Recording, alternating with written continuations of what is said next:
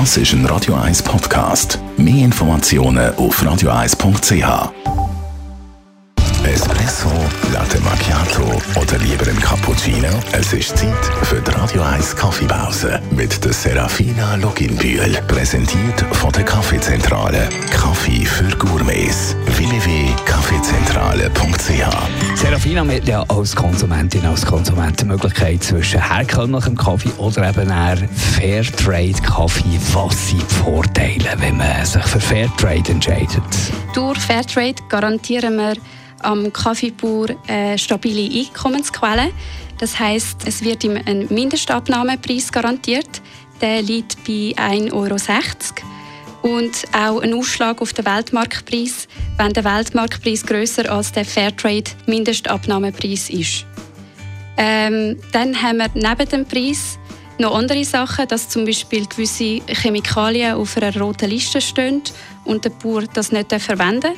Das ist für uns einerseits als Konsument gut, aber auch für das Herkunftsland.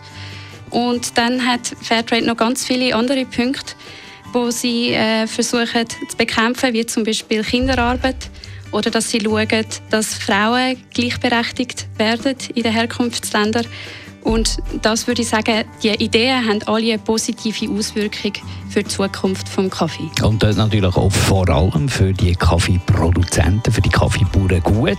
Warum sind eigentlich nicht mehr von diesen Kaffeebauern Fairtrade zertifiziert? Weil viele Anforderungen gestellt werden, also man muss ein Konzept erstellen und dann ist es auch mit viel Kosten verbunden. Also Erstzertifizierung kostet um die 2000 Franken und dann hat man noch jährliche Beiträge und man kann sich vorstellen, dass das für eine Kooperative im Ursprungsland von Kaffee recht viel ist. Danke für die Informationen, Serafina Luginbühl. Die Radio 1 Kaffeepause, jeden Mittwoch nach der halben Zehn, ist präsentiert worden von der Kaffeezentrale. Kaffee für Gourmets. www.kaffeezentrale.ch